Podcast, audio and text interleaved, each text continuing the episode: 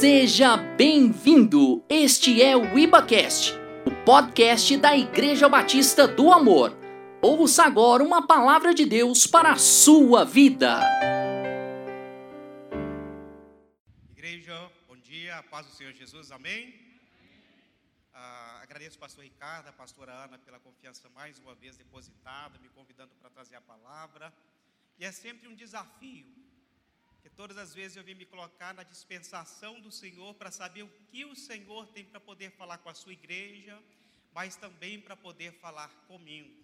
Porque o primeiro ouvido a ser ministrado certamente é o meu. E eu me lembro que estava ali buscando e o Senhor já começou a falar tantas coisas comigo. E o pastor Ricardo ele tinha apenas me dito que se trataria do culto da família. E se fosse algo relacionado a isso, se Deus quisesse falar algo relacionado a isso, seria muito bem-vindo também. Mas se Deus desse uma outra direção, que também poderia ser acolhida a direção de Deus. Uma das melhores e das maiores qualidades que um homem pode ter é ser chamado servo do Senhor. E nós somos servos, nós somos a igreja do Cristo vivo, no qual Deus tem nos chamado para cumprir uma missão. A família vem, acima de tudo, representar uma necessidade de Deus. E aí nós vamos mostrar como isso se dá. Eu gostaria de convidar você a abrir a sua Bíblia. Hoje nós vamos usar a Bíblia. Então, queridos, traga o seu celular carregado, traga a sua Bíblia física e vamos manusear. Os estudiosos dizem que depois de 24 horas de você receber uma informação, a capacidade de você reter sem anotar é de apenas 3%.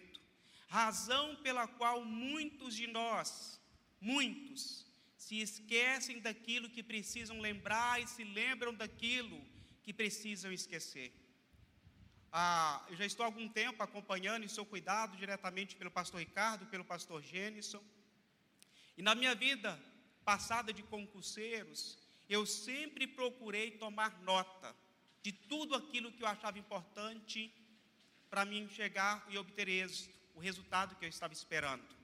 Na caminhada cristã não é diferente. Amém. Tudo aquilo que é importante você precisa anotar.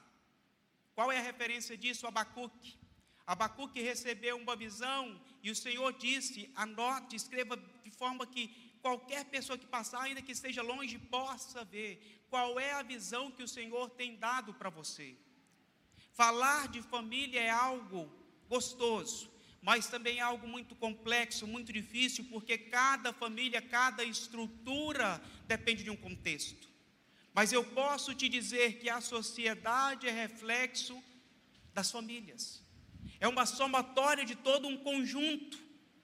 Isso pode ser facilmente percebido quando você vai para uma cidade do interior, aonde as pessoas são conhecidas pela a família do fulano de tal. Eu sou de uma cidade, apesar de não ter nascido lá, chama Três Marias, Minas Gerais. Kinder Ovo. A cidade tem aproximadamente 30 mil habitantes. Até então, nós éramos conhecidos como, por exemplo, os netos do seu Agnello. Fulano de tal, quem é, qual é a família? A família Fernandes. Por quê? Porque nesse contexto você consegue perceber que enquanto estamos numa sociedade, existe uma junção de famílias. E se a família não vai bem, a sociedade não vai bem. Agora, se a família vai bem, a sociedade vai bem. Amém. Provérbios, capítulo 24. Eu vou tentar ser breve, como o pastor Douglas. Vou ver se eu consigo, viu, irmãos? É uma tarefa difícil, mas eu vou tentar ser breve. Provérbios 24, nós vamos ler o verso 3, e depois eu vou te convidar a nós lermos o Salmo 127 e o Salmo 128. Esses salmos, eles não podem ser lidos separadamente, porque eles vão tratar do mesmo assunto e do mesmo contexto. Então, olha só, Provérbios 24, 3 diz assim: Com sabedoria se constrói a casa. Diga comigo, sabedoria Agora, em outras versões, vai dizer também: com sabedoria e com entendimento, ela se fortalece. Não basta ser necessário apenas construir uma casa. Não basta saber como construir uma casa, é necessário também ter inteligência para se manter essa casa. E aí nós vamos ver o que o Senhor quer falar conosco através da Sua palavra. Salmo 127 e Salmo 128 também, nós vamos ler. Deixa eu abrir a minha.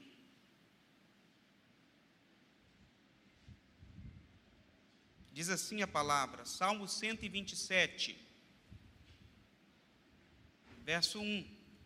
Se o Senhor não constrói a casa, o trabalho dos construtores é em vão. Se o Senhor não protege a cidade, de nada adianta guardá-las por sentinelas.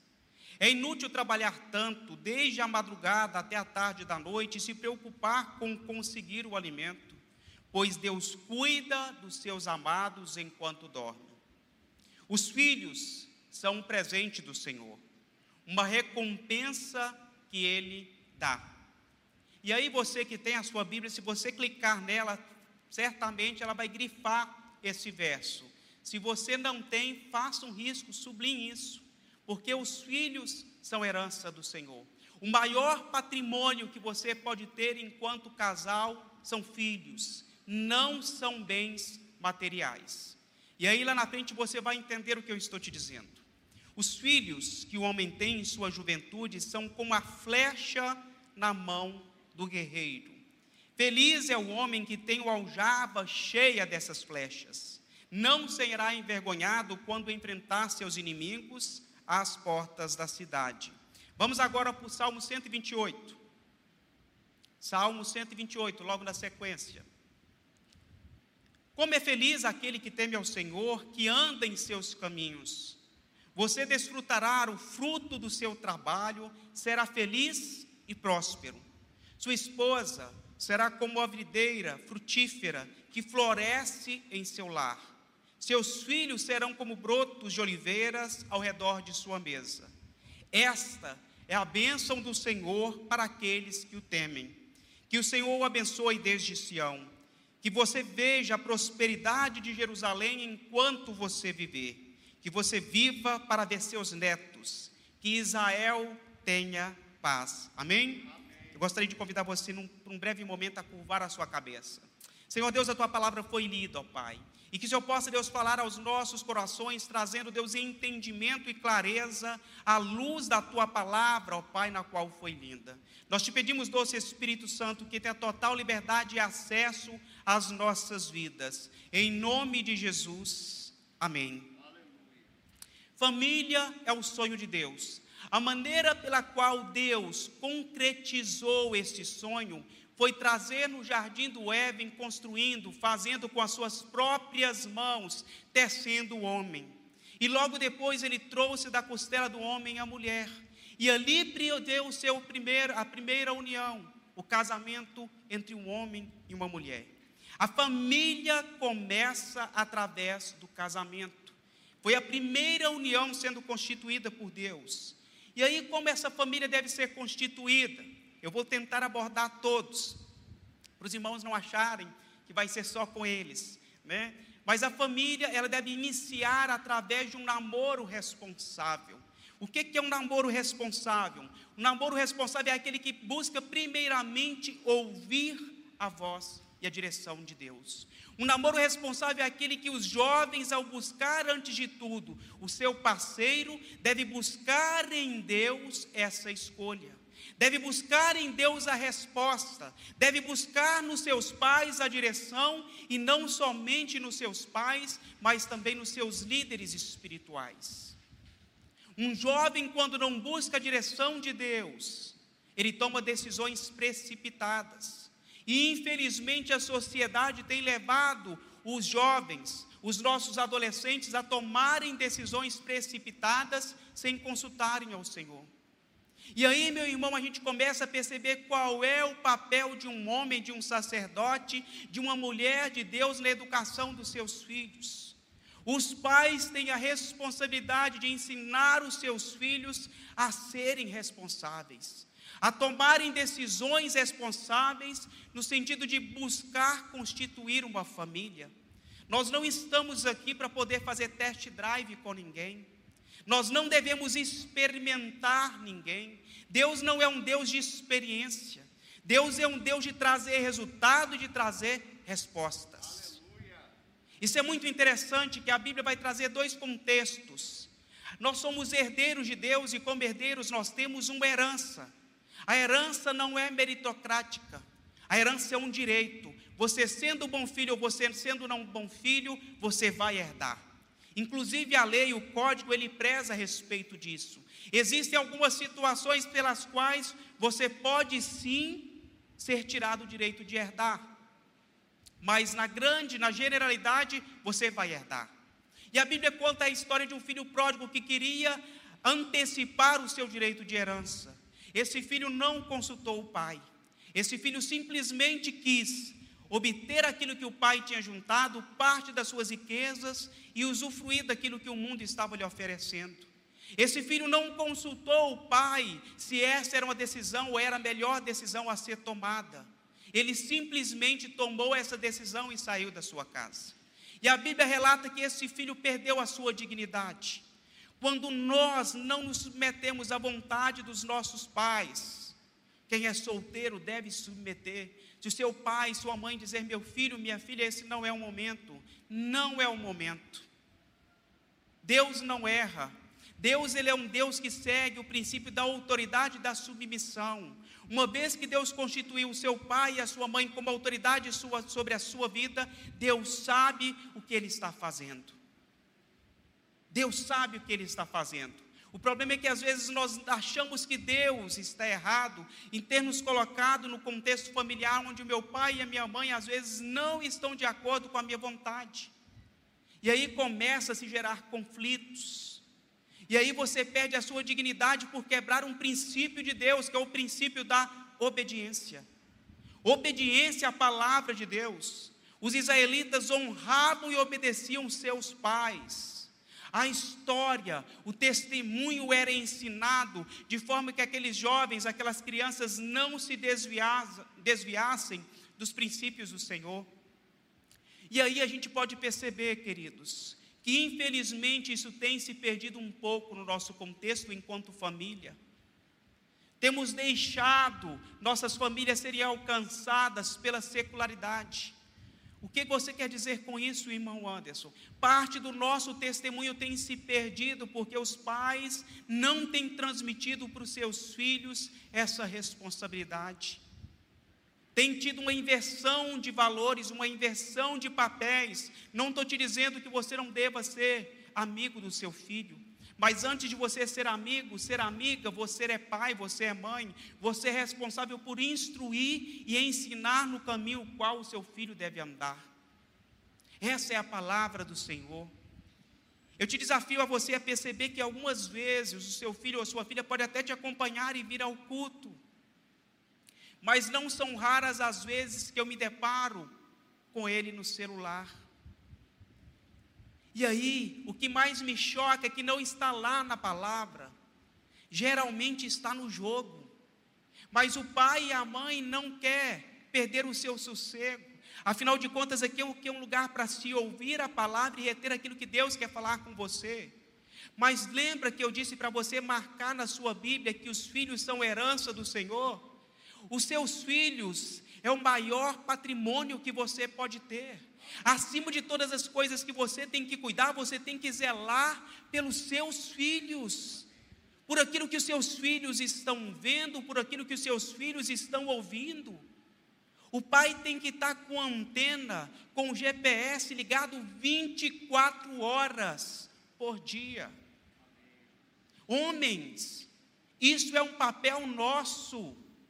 O problema é que temos delegado isso, até mesmo pela condição, a mulher tem uma condição de afetividade, devido à própria característica, como foi formada e criada por Deus. Mas os homens têm deixado a responsabilidade, essa responsabilidade, para as mulheres, como se fosse apenas papel da mulher tomar conta dos filhos e educar os filhos. E nós vamos ver que o sacerdote, de acordo com a palavra de Deus, queridos, ele tem papéis fundamentais na proteção da sua família. O sacerdote, antes de tudo, ele deve saber como construir a sua família. Se eu não tenho um namoro responsável, se eu não começo direito, eu não vou terminar direito. Agora, se eu começo direito, com um relacionamento, um namoro responsável que está visando o casamento, tem de tudo para poder dar certo.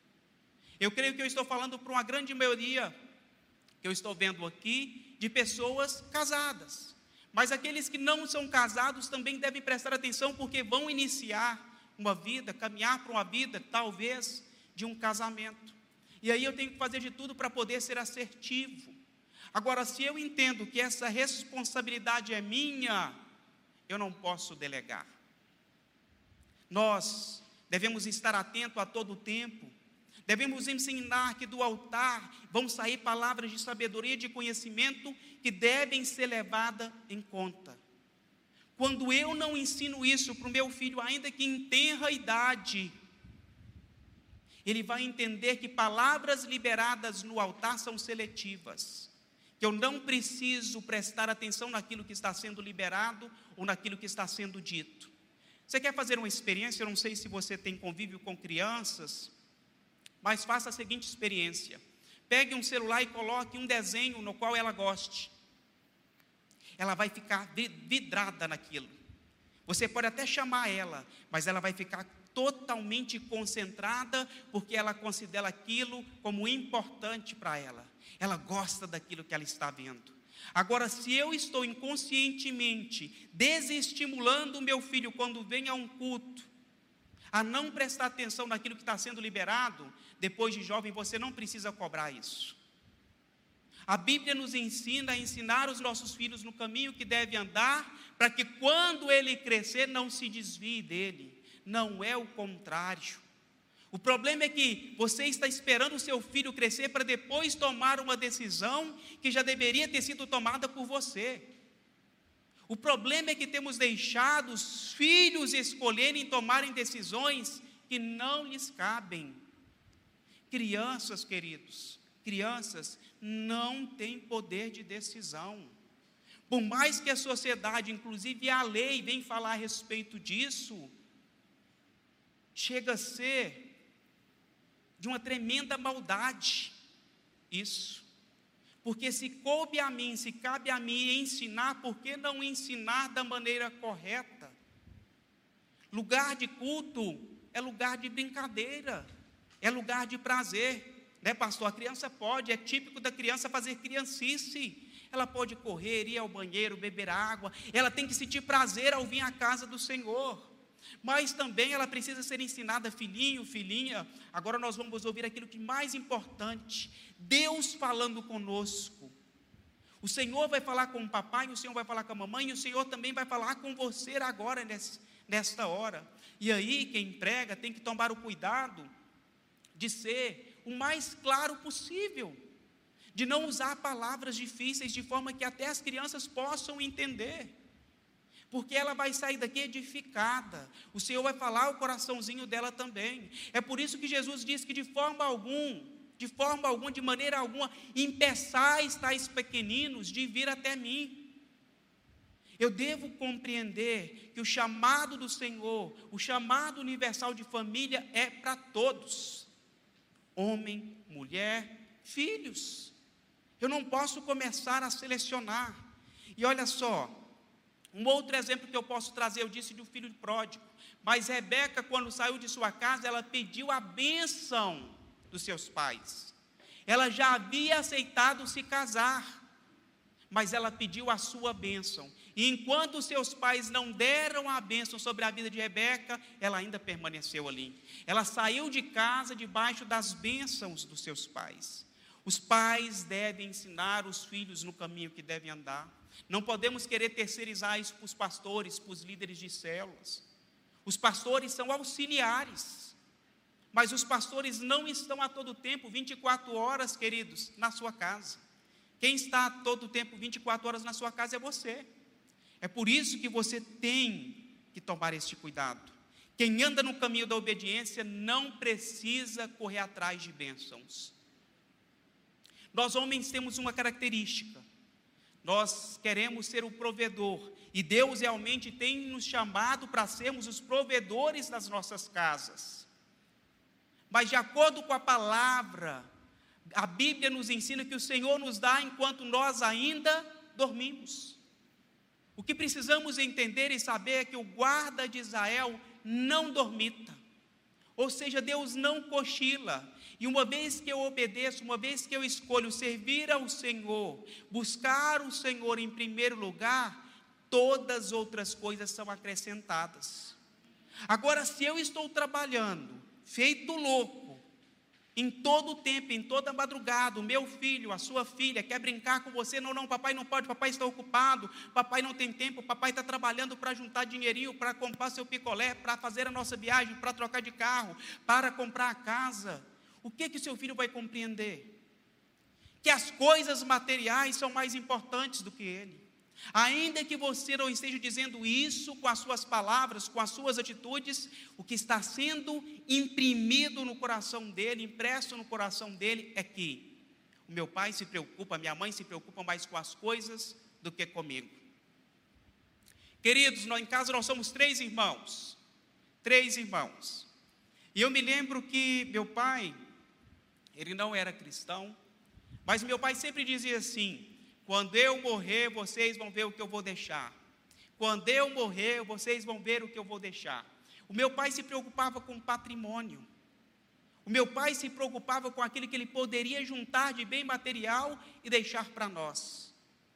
Mas aí chegou uma determinada fase das nossas vidas que nós nos convertemos, aceitamos Jesus, e ali nós tivemos uma conversa séria com ele.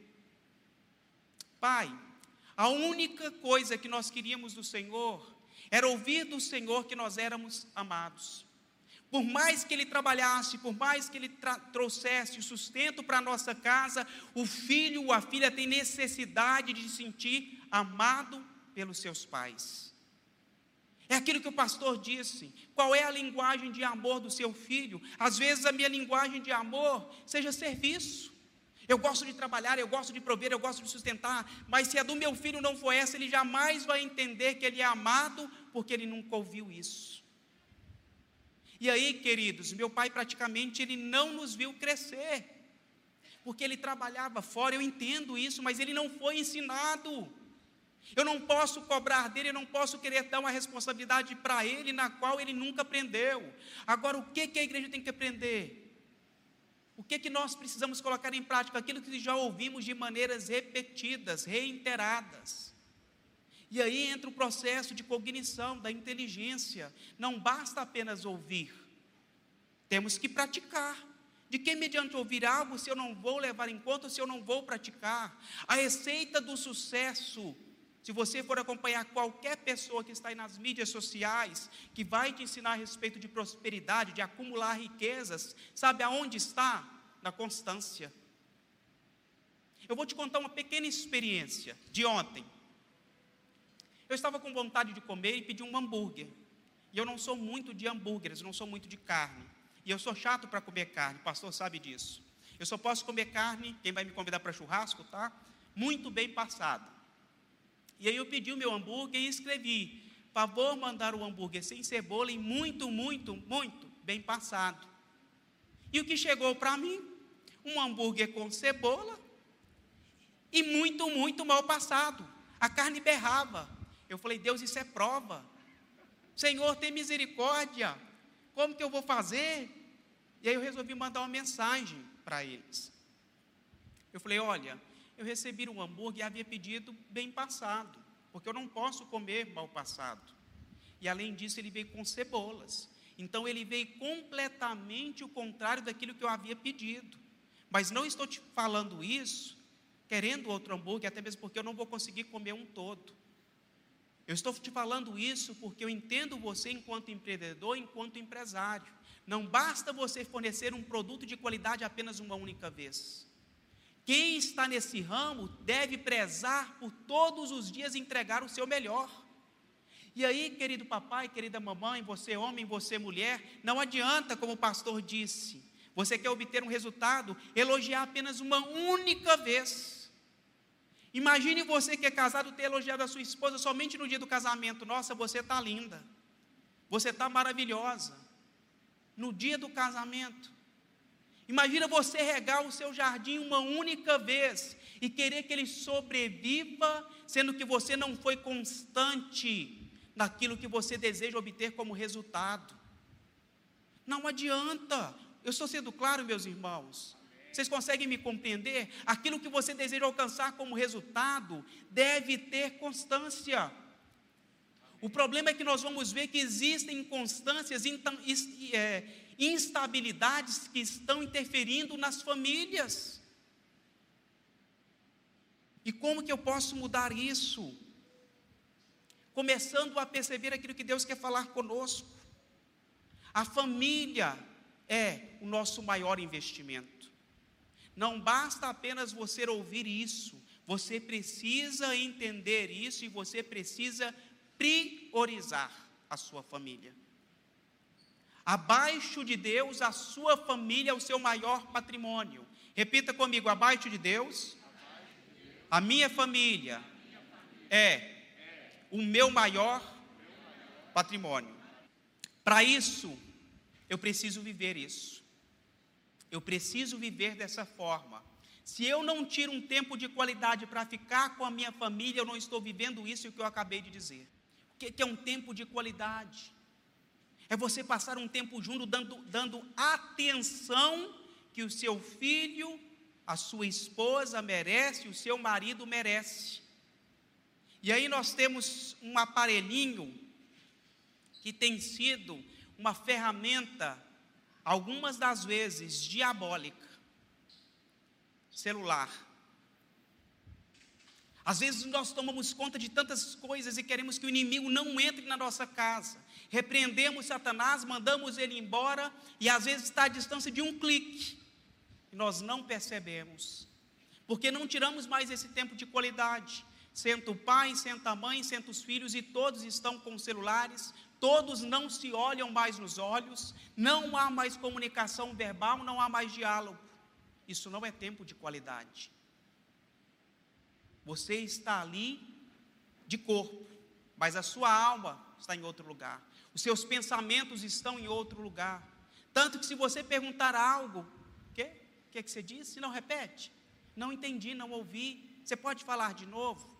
E aí nós precisamos entender que assim como o povo judeu, eles primavam pelo relacionamento, pelo contato, pela comunhão, pelo partido do pão.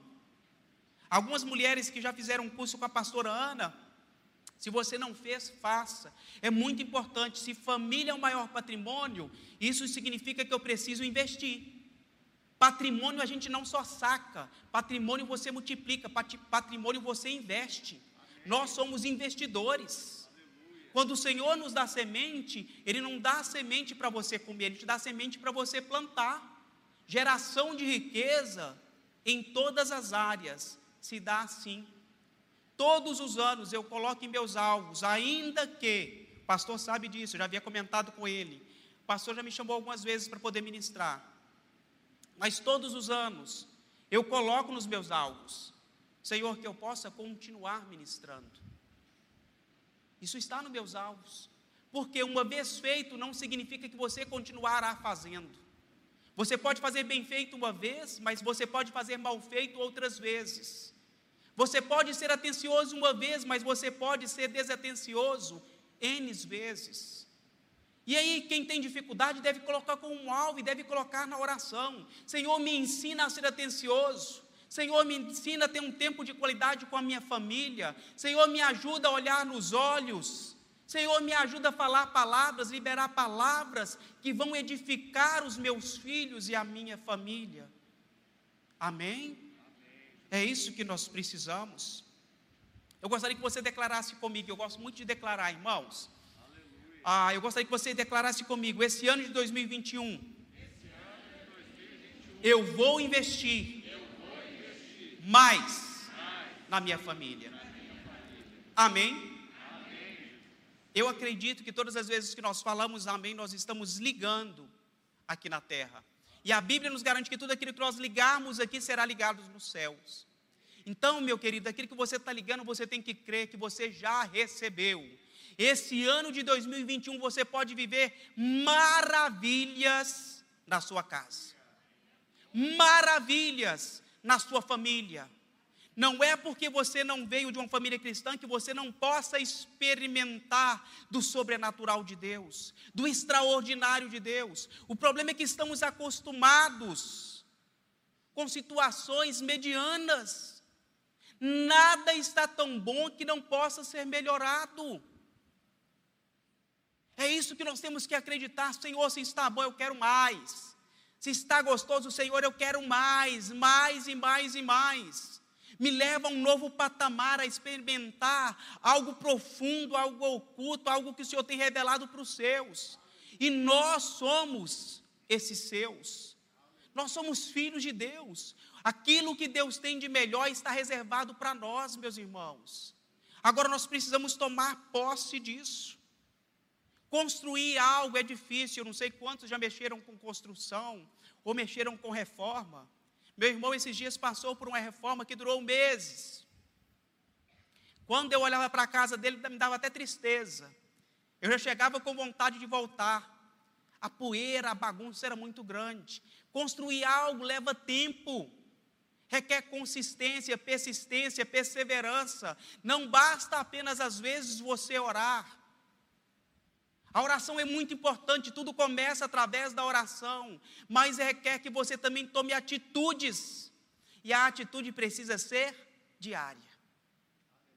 Isso porque, se você não tomar cuidado, até uma criança pode desconstruir ou destruir algo que levou-se tempo para ser construído. Faça, por exemplo, uma mesa, peça, encomende uma mesa de vidro não temperado e coloque na sua sala. Isso aconteceu na minha casa. A minha mãe tinha uma mesinha de centro, isso há muitos anos atrás, e meu irmão ganhou, e o pastor Gênesis ganhou um kit de ferramentas. Né? Geralmente tios que gostam de desses presentes, né? E meu tio havia dado um kit de ferramenta para o meu irmão. E nesse kit veio um serrote, um martelo. E ali o meu irmão brincando, pegou um martelinho. Mamãe, quer ver? Minha mãe, o quê? Pá! Pá! Esfarelou tudo. Aquilo que demorou-se um tempo para ser construído pode ser desconstruído, destruído em poucos instantes. Não apenas por um adulto, mas também por uma criança. E aí é por isso que nós devemos ensinar os nossos filhos a terem responsabilidades. O que pode, o que não pode, se eu posso falar, se eu não posso falar, como deve ser o comportamento. Isso é ensinado em casa, não é ensinado na escola. Queridos, esse ano de 2020 foi um ano né, um ano diferente. E aí os pais que tentaram terceirizar essa responsabilidade estão achando que filhos não é herança. Estão achando que filhos são problemas. Meu Deus do céu, tomara que isso passe logo, que eu não estou aguentando mais esses meninos em casa. Estou doido para, ó, sair vazado, terceirizar aula de natação, aula de inglês, de ginástica, de piano, de. Só vai ver o menino na hora que está dormindo. E aí, quem está ensinando o seu filho? Quem está cumprindo a missão que você deveria cumprir? São as tias? São os tios? A responsabilidade de um professor, queridos, é educar, não ensinar. Educar é ensinar português, matemática, escrever, alfabetizar. Agora, é ensinar a responsabilidade de pai e de mãe. E aí me corrija os professores, sou filho de professora. E era engraçado, viu, queridos, que a minha mãe, apesar de inclusive ter dado aula para mim, a minha mãe era tão rígida nesse ponto que ela falava assim: aqui eu sou sua professora, aqui eu não sou sua mãe. Aqui eu estou para poder te ensinar. Sua mãe eu sou em casa. E a gente ficava apavorado com aquilo, porque ela era muito rígida, muito brava. João 15, 15 diz assim: O próprio Jesus disse: Sem mim nada podeis fazer. Por que, que às vezes a gente se cansa tanto, se fadiga tanto? Porque não busca em Deus a resposta na qual nós tanto precisamos. Nós não podemos fazer nada sem Deus. Repita comigo: nada. nada. Mais uma vez, nada. Nada. nada. Sem Deus. Nada é nada. Tudo que você for tentar fazer, se Deus não estiver nesse negócio, não vai dar certo. Agora, se Deus estiver nesse negócio, pode ter a certeza e a convicção de que vai dar certo. Muito antes de você pedir para que Deus abençoe aquilo que você está fazendo, nós já temos sido ensinados que nós devemos orar para que possamos fazer aquilo que Deus já abençoou. É muito mais fácil, é certeiro, é assertivo, é preciso. Uma casa que está firmada na rocha, ela não se abala. Nós temos visto aí pelos noticiários que essas, essas tempestades de verão têm assolado muitas casas, têm assolado muitas famílias. E é muito triste ver isso. Mas se a sua família está construída na rocha inabalável que é o Senhor, nada poderá abalá-la. Nada poderá tirar o alicerce dessa casa que está firmada na rocha. A sua casa, meu irmão, minha irmã, a sua família tem que estar firmada nessa rocha. O segredo de ter uma família feliz se chama Jesus. Não basta apenas eu saber que Jesus existe, não basta apenas eu ouvir o nome de Jesus. Eu tenho que convidar a Jesus a participar da minha família. Um casamento ele se inicia, ele é construído em três pessoas. Por mais que às vezes a pessoa acha que é em duas, mas não é, é em três. É homem, mulher e Jesus. Sem Jesus não subsiste, não permanece. O amor, entenda, vou colocar entre aspas, ele não sustenta um casamento. Como assim, irmão Anderson, ficou doido? O pastor vai ter que despregar isso? Não sei. Se ele vai precisar despregar depois isso. Porque o amor, ele é construído diariamente. E nós já entendemos que amor não é sentimento, e amor é escolha. E se era uma escolha, e Deus sempre escolhe o melhor, e eu escolho Deus, aí Deus vai me ensinar que esse amor que o mundo ensina, ele não sustenta nada, porque ele é baseado em sentimentos. Agora, o amor que Deus nos traz, porque Deus é amor, aí ele sustenta e mantém. E aí você pode até acordar com vontade de não estar casado. Ai, acordei hoje com a vontade de não estar casado. E aí você fala: opa, opa, opa, essa vontade é passageira, essa vontade não é de Deus, isso não é do Senhor. Então, da mesma maneira que veio, vai. Os irmãos conseguem me compreender? Às vezes eu vou ilustrar com algumas brincadeiras para não ficar tão sério assim, porque senão fica parecendo que é lapada, né? Não é não, queridos, é óleo, é azeite é palavra de conhecimento. E palavra de conhecimento é para justamente evitar de que você tome decisões erradas. Isso é muito interessante, né? A grande maioria de nós é acostumada a buscar um advogado quando a coisa já aconteceu. Mas, na verdade, o advogado poderia ser consultado de maneira preventiva, antes de se fazer qualquer negócio. Quantas vezes a pessoa fecha o negócio e depois fala: hum, entrei numa furada, comprei um imóvel, só que esse imóvel não era do proprietário, e agora o que, que eu vou fazer? Preciso procurar um advogado. E se você consulta antes, tudo fica mais fácil. E a Bíblia vai dizer que quem é o nosso advogado? Jesus. Tudo aquilo que nós formos fazer, se nós consultarmos antes, a chance de nós errarmos se consultarmos antes, a chance de você errar é zero. Deus nunca vai te dar uma resposta errada. Ele pode até que pedir que você aguarde, mas te dar a direção errada jamais. Deus sempre tem o melhor para os seus filhos, amém? E aí nós vamos avançar mais um pouco. Outro papel que nós devemos primar, não além de construir uma base sólida, é entender que precisamos proteger a nossa família. Não basta você construir, é necessário também você proteger. Quando você está numa casa, quando você está num apartamento, você costuma deixar a sua porta aberta? Com exceção de cidade do interior, algumas pequenas cidades do interior ainda é costumeiro isso, né? Você vai deixar a porta da sala aberta, janela aberta e dorme está tudo tranquilo. Mas agora, queridos, de acordo com a nossa nova realidade, você tranca, você passa a chave, deixa a chave virada no tambor para que, se enfiar outra chave, a pessoa não abra. Você passa o cadeadinhozinho, eu estava conversando ontem com a Eliene. Você coloca câmeras de segurança, concertina. Quem está em outros bairros investe até em seguranças, em sentinelas. Mas o salmista nos diz que se não guardar o Senhor, em vão vigia a sentinela. A nossa maior segurança, a nossa maior proteção está em Deus. A nossa segurança vem do Senhor.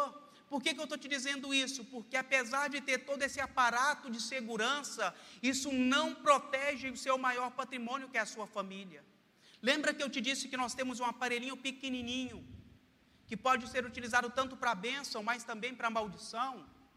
Depende de como você está utilizando.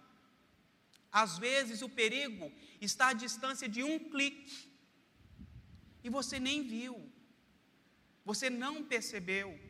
E eu me lembro uma vez de um irmão que testemunhou e compartilhou, o filho dele era pequeno. Ele falou: Irmão Anderson, teve uma vez que eu peguei o meu filho, ele estava vendo coisas que não edificavam. Ele não digitou de maneira proposital, porque crianças com idade, elas não vão digitar, mas elas já aprenderam que basta apenas fazer a busca por voz. E quando às vezes você dá uma busca por voz, pode aparecer coisas que para aquela criança é inapropriada. Não só para a criança, para nós também. Agora, se não edifica, não deveria fazer parte das nossas vidas. E estava apenas à distância de um clique proteger, cuidar, fala disso. Fala de você observar tudo que está à sua volta, de você saber o que está acontecendo. O pai e a mãe devem monitorar o seu filho. Isso não é invasão de privacidade, isso é cuidado, isso é zelo. Não tem que haver sigilo, gente, entre casal. Não tem que haver sigilo. O que, que o esposo precisa esconder da esposa que está com senha? Ou o que, que a esposa precisa esconder do esposo que está com senha? Eles são um só. Então, por que não haver um compartilhar? Não estou dizendo que não tenha que haver a sua intimidade, é um respeito, mas não existe nada que deve estar oculto. Até aí está tudo tranquilo? Nada oculto. Isso é sinal de proteção. O pastor, a pastora tem que saber. Eles precisam ter essa confiabilidade, essa transparência entre eles, essa segurança. Agora imagina, por exemplo, você que de repente está lá trabalhando, preocupado, e aí sua esposa terminou às vezes o serviço doméstico e foi para o Facebook, para o Message, e alguém pediu para poder adicionar. E aí você fala assim, uai, quem é essa pessoa? não lembro. Ah, lembrei. É o Joãozinho que estudou comigo na quarta série do primário.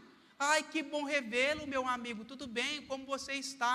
E ali começa um diálogo, sem pretensão alguma, sem maldade alguma. Mas aí, em determinado momento, Joãozinho começa a fazer galanteios para sua esposa e você estava trabalhando, mas você não compartilha, você não sabe quem são os amigos, você não tem intimidade ao ponto de saber que a sua esposa estava conversando com um amigo do passado. Isso é natural, não estou dizendo que não possa conversar. Mas quando não tem segredo, ela vai chegar e falar: Meu bem, sabe quem eu encontrei hoje? O Joãozinho que estudou comigo na quarta série lá em, em tal lugar. É mesmo, meu bem, ok, tranquilo. Não tem maldade nisso. Agora, se começa, queridos, a tomar outros rumos, o que, que é melhor? É você confessar uma tentação ou um pecado consumado? É você expor uma dificuldade? Ou você espera essa dificuldade se consumar para você depois chegar para a pessoa e falar: olha, aconteceu isso, isso, isso. A Bíblia nos ensina que nós, nós devemos fugir da aparência do mal. Tem coisa que me convém, tem coisa que não me convém. Tem coisas que eu vou fazer e tem coisas que eu não vou fazer. Os irmãos conseguem me compreender? Tem coisa, queridos, que não fazem mais parte da sua vida ou não deveriam mais fazer parte da sua vida. Tem coisas do seu passado que deveriam estar no passado, não poderiam voltar à tona. Isso porque, infelizmente, quando você não está firmado na rocha inabalável que é o do Senhor, você pode tomar decisões erradas, uma vez que você não coloca Ele como objeto máximo de sua consulta. Então, ou seja, uma vez que eu estabeleço um parâmetro de proteção, de cuidado, significa que eu estou colocando muralhas em volta da minha Israel, em volta da minha família. A, a muralha, a sentinela tem esse papel. Quando você observa que está em uma situação de perigo, o que, que ele faz? Ele aciona os guerreiros. É por isso que o salmista diz que você é um flecheiro. O que, que um flecheiro faz? O que, que um flecheiro faz? O que, que o guerreiro faz? Ele abate o inimigo a uma distância longa. O flecheiro, ele não abate o inimigo a curta distância, a espada. Com a espada você abate a, um curto, a uma curta distância. Agora com a flecha, dependendo do impulso que ela vai tomar, você consegue atingir aquela pessoa até a distância de um quilômetro. Você fala aqui em casa, não, Satanás, isso não provém de Deus. Quantos desenhos, converse depois com a pastora Ana, quantos desenhos que às vezes você acha que é despretensioso, que está influenciando os seus filhos. O flecheiro tem que ter essa visão. Filhinho, esse desenho não edifica o Senhor. Esse desenho não é bom. Vamos cortar esse desenho, vamos escolher um outro melhor. O flecheiro tem uma visão privilegiada. É por isso que os nossos filhos são projetados, são como flechas na aljaba do arqueiro. Eles sempre devem ir mais longe do que você está. E aí, se você está numa condição confortável, dizendo assim, irmão Anderson, graças a Deus a minha família está mil maravilhas. Quem te disse que você não pode melhorar? Qual foi esse padrão que você disse que você pensa que você chegou, que você acha que é o limite? Quem te disse isso que não pode se tornar melhor ainda? Se você está numa situação confortável, você tem que ensinar os seus filhos a buscar situações melhores ainda na qual você está. Porque se eles são flechas e são projetados para isso, nós devemos cumprir a nossa missão. Nós devemos cumprir os nossos propósitos. Ou seja, um dos nossos propósitos é esse, ou seja, fazer com que os nossos filhos alcancem lugares mais altos do que os nossos. Os filhos foram projetados por Deus para isso. Os filhos são herança do Senhor. E aí, ou seja, manter uma família saudável requer de nós vigilância permanente. Não adianta, por exemplo, você instalar um circuito de TV e de repente não dar manutenção, as câmeras queimarem, e aí? Adiantou de alguma coisa? Não. Agora, se eu estou sendo zeloso, cuidadoso, se eu estou 24 horas observando o que está acontecendo, é muito difícil. O inimigo, em algumas das vezes, ele tenta pegar a sua presa, que está o quê? Separada do rebanho. E aí existem três perigos, três perigos que têm assolado a família. Já estamos quase acabando. Um dos grandes perigos que tem assolado a família é a instabilidade espiritual, a inconstância espiritual. Uma vez que eu sou inconstante, eu estou passando uma mensagem para o meu filho, isso não é tão importante assim. Isso é seletivo, isso é esporádico. Irmão Anderson, o que você está querendo dizer com isso? Está querendo, eu estou querendo te dizer que nós, homens e mulheres de Deus, devemos ser constantes. Constantes em nossas escolhas espirituais. O que, que eu estou te afirmando? Não adianta você, por exemplo, vir ao culto hoje e dizer domingo que vem, ah, hoje eu não vou hoje está chovendo, ah, hoje vai passar um programa de televisão tão importante, hoje eu vou ficar aqui. Será que eu estou passando uma mensagem correta? Será que eu estou sendo constante ou estou sendo inconstante? Será que eu não estou sendo seletivo para aquilo que até então deveria ser uma prioridade? Porque todas as vezes que eu considero algo como extremamente importante, como uma prioridade, eu não vou medir esforços para concretizar aquilo. Eu não sei vocês, mas a gente considera que din-din é importante, não é?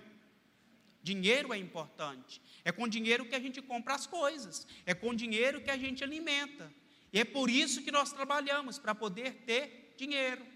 Mas quando está chovendo, você vira para o seu patrão e diga assim: está chovendo hoje, hoje eu não vou. Ah, eu acho que eu vou sentir dor de cabeça hoje, hoje eu também não vou. Ah, eu acho que hoje quem vai pregar não é o pastor Ricardo. Ah, hoje eu não vou. E aí eu começo a ser seletivo, eu começo a selecionar. E aí significa que eu estou sendo inconstância, mas a inconstância não me traz resultado. Quem espera um resultado de Deus deve ser constante, deve ser perseverante. Quem espera de Deus deve saber qual é a posição que ele ocupa. Como filhos de Deus, nós somos herdeiros, amém? amém? E temos uma herança, mas a Bíblia nos ensina a sermos obedientes, a não deixar de congregar, a tomarmos e sermos vigilantes. O apóstolo Paulo, quando ele deu uma orientação para Timóteo, ele falou assim: Timóteo, orai. Mas depois ele vira e fala assim: não somente orai, mas também vigiai. A vigilância é constante. Por que isso, meu irmão? Porque aquele que está de pé tem que vigiar para que não caia, tem que cuidar, tem que zelar. Daqui desse altar nós recebemos palavras de orientação, palavras que vão sempre trazer vida. Eu me lembro de uma vez, há anos atrás, a pastora sabe disso. Eu havia passado por uma cirurgia e até então eu estava com uma disfunção intestinal tremenda. Para alguns eu não sabia o que era.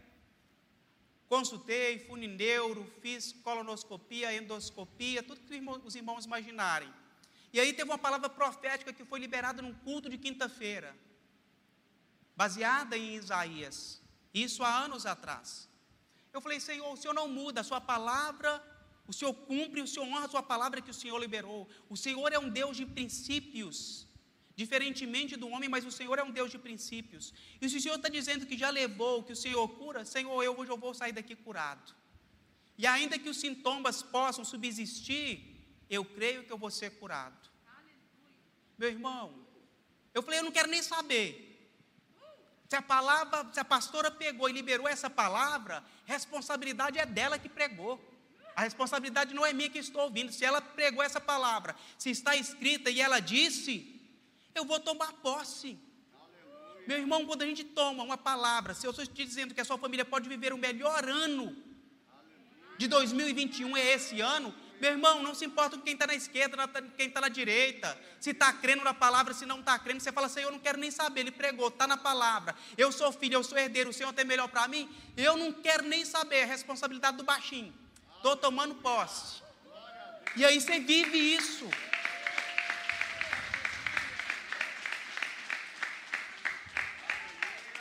Aleluia. É tomar posse, é viver por fé. Nós não vivemos por circunstâncias. O ano de 2020 eu pude experimentar muitas coisas de Deus, respostas de Deus às quais eu aguardava há muito tempo. Para alguns foi um ano muito triste. Eu fui privado de conviver com a minha mãe alguns meses. Ficamos meses separados. Eu entendo isso, mas ao mesmo tempo é um ano onde a gente pode, pode ver a manifestação da graça e do cuidado de Deus. Todas as coisas estão debaixo da vontade soberana do Senhor. Deus ainda continua sendo, queridos, Ele continua sendo aquele que dá a vida e aquele que tira a vida. O poder da vida e da morte está nas mãos de Deus, não está na mão do diabo. E achamos que às vezes está na mão do diabo, como se Deus estivesse duelando e não está.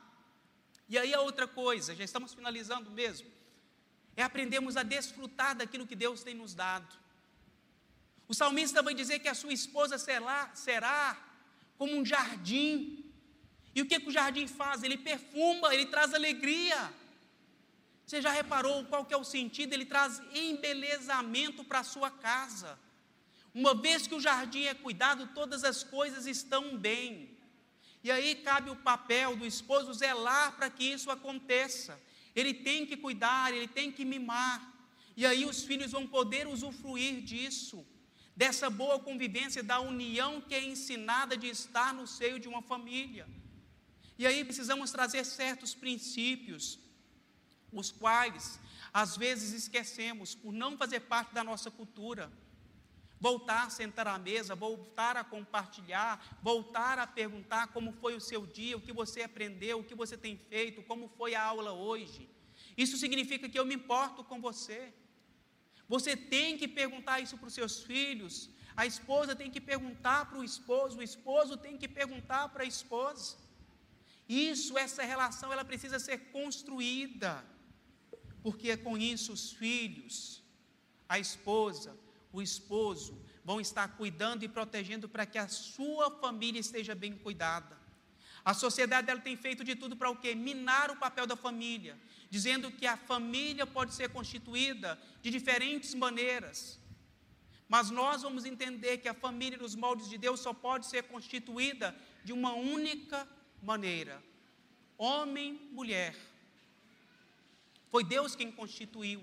Por mais que a sociedade e a lei vai dizer que existem outras maneiras, nós somos e seguimos os princípios de Deus. E os princípios de Deus nos trazem o que? Vida. Nos trazem segurança, nos trazem conforto, nos traz paz. Você quer ter paz? Quantos aqui gostariam de ter paz, de viver em paz, de experimentar a felicidade de uma família feliz? O nosso maior desejo, eu estava compartilhando a respeito do meu pai, era que a gente pudesse experimentar de um contexto familiar, onde a nossa família realmente fosse feliz. Mas o meu pai só trabalhava, minha mãe cuidava de nós, nós crescemos, estudamos, e aí não tivemos esse contexto. Mas isso não nos impede de aprender o que é ser, para poder viver uma nova realidade. O nosso passado não determina o nosso futuro. Tudo aquilo que você já viveu até hoje, hoje são dia 10 de janeiro de 2021 se você quiser mudar, é possível. Você pode construir uma nova história. Você pode ter uma nova família com novos resultados a partir de hoje. Agora, o que, que você precisa? Buscar a presença do Senhor, buscar a direção do Senhor. O outro fator que pode trazer a instabilidade, queridos, entenda bem, uma das maiores causas de divórcio que tem é por causa da instabilidade financeira. Instabilidade financeira não é dificuldade financeira. Instabilidade financeira é uma hora você está bem, outra hora você não está bem. Uma hora você tem, outra hora você não tem. Hoje eu tenho, amanhã não tenho. Hoje eu tenho, amanhã não tenho. Hoje eu tenho, amanhã não tenho. A dificuldade fala de uma situação esporádica, aconteceu. Qualquer casal pode vir a passar por uma dificuldade financeira. Uma hora ou outra você pode perder um emprego. E isso pode vir a afetar, trazer uma dificuldade para você. Mas ser instável financeiramente traz insegurança. E algumas das vezes, na sua grande maioria, a mulher está buscando no homem a segurança, o conforto. E aí, se isso não é dado, fica fragilizado. E aí, o homem, enquanto provedor, ele precisa entender que eu, como provedor da minha casa e sendo sustentado pelo Senhor, eu preciso ser estável.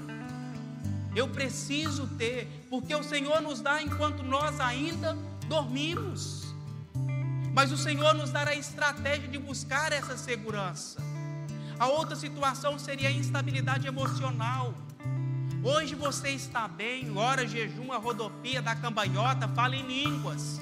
Sai daqui, vai para casa, começa a xingar, brigar, quer atropelar o cachorro. Os seus filhos olham para você e dizem: Acho que meu pai é doido. Acho que minha mãe é doida. Ontem estava orando em línguas, hoje já está xingando. Não sei nem que. Nem sei o que ela falou, não consigo repetir. Isso são características de, de pessoas instáveis emocionalmente.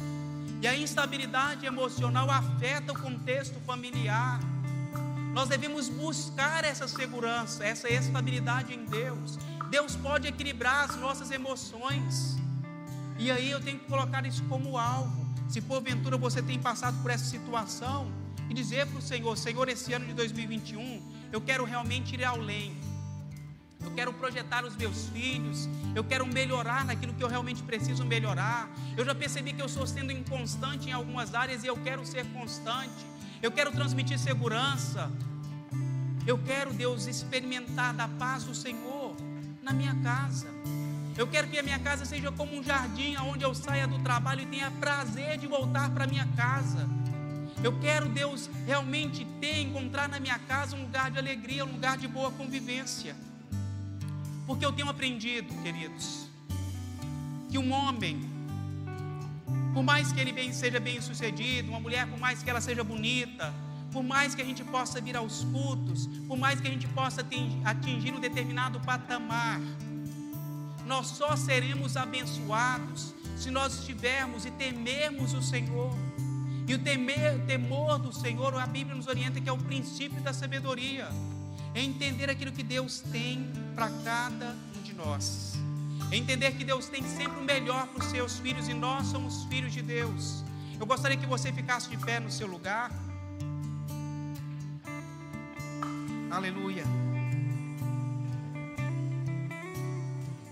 Em Deuteronômio 7, capítulo 7, verso 9, diz assim: Saberá, pois, que o Senhor teu Deus, Ele é Deus, o Deus fiel, que guarda a aliança e a misericórdia até mil gerações, aos que amam e guardam os seus mandamentos. Aos que amam e guardam os seus mandamentos. Não adianta nós nos preocuparmos com herança, não adianta nós nos preocuparmos com a nossa família e não compreendermos que Deus é um Deus geracional, um Deus de geração, e que dependemos, dependendo das nossas escolhas, até mil gerações serão alcançadas. A decisão que nós tomarmos hoje irá repercutir nos seus filhos, nos seus netos, nos seus bisnetos, tataranetos e assim pela sequência. Escolha viver o melhor de Deus hoje. Isso vai trazer bênção, isso vai trazer o galardão de Deus sobre as suas vidas. Eu gostaria que você curvasse a sua cabeça.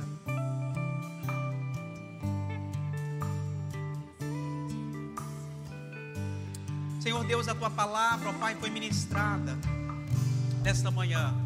Nós queremos, ó Deus, mais e mais do Senhor, porque nós entendemos, ó Deus, nessa manhã, que a nossa família é um projeto do Senhor materializado aqui nessa terra. Senhor Deus, que os nossos filhos possam ir além, possam alcançar lugares altaneiros. Senhor Deus, nós cremos que os nossos filhos serão a solução que o nosso mundo precisa.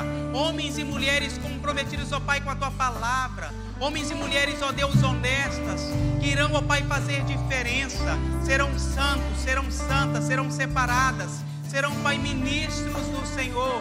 Irão perfumar, Deus, essa terra de uma maneira, Deus, sobrenatural, ó Pai. E cada homem, cada mulher que tem tentado experimentar do Senhor, esse ano de 2021, possa, Deus, experimentar o melhor do Senhor sobre as suas casas. As suas esposas, ó Pai, sejam como ramos frutíferos, que venham dar frutos e frutos, ó Deus, que permanecem. Que os seus filhos, ó Pai, sejam como flechas na mão dos arqueiros, ó Deus, que possam ser projetados, lançados, ó Pai, para lugares mais distantes. Senhor, mas que cada homem, cada sacerdote esteja atento, esteja, Deus, ocupando o lugar ao qual o Senhor chamou de ser sacerdote. Mas eu também te peço, Senhor, que haja constância, que haja constância espiritual, que haja constância emocional, que haja constância financeira, que a instabilidade não venha fazer parte do teu povo, que nós possamos, ó Deus, seguir, obedecer os teus princípios. Pai, em nome do teu filho Jesus, que cada família que ouvir essa palavra, e seja Deus ele na sua casa, possa Deus em nome de Jesus ser levado a um novo patamar que elas possam, Deus, subir neste altar e dizer que esse ano é um dos melhores anos, ó Pai, das suas vidas. Que elas possam sentir a tua presença de uma maneira sobrenatural, ó Pai. Em nome de Jesus, Senhor. E já te agradecemos, ó Deus. Em nome de Jesus.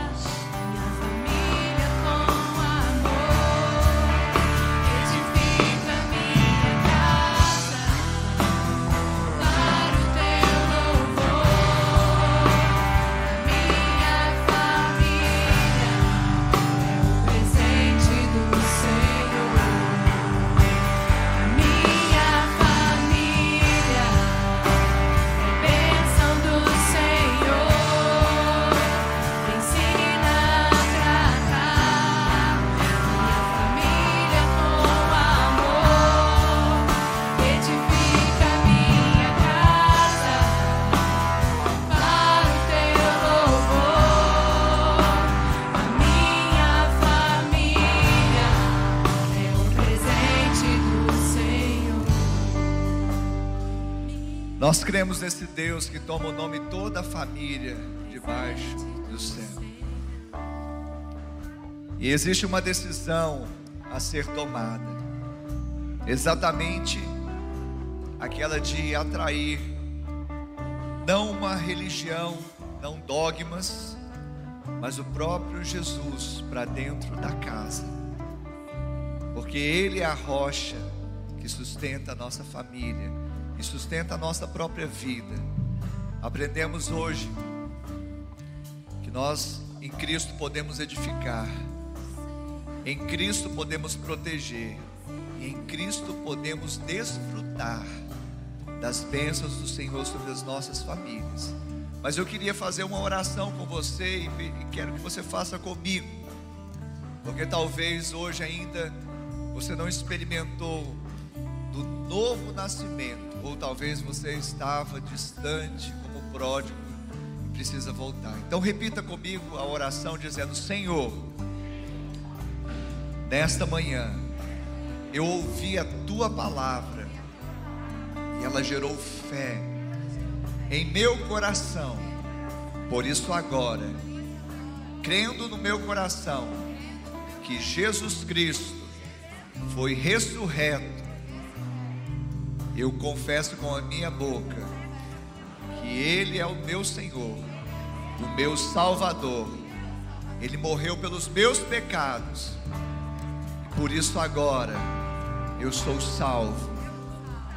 Escreve o meu nome, Pai no livro da vida.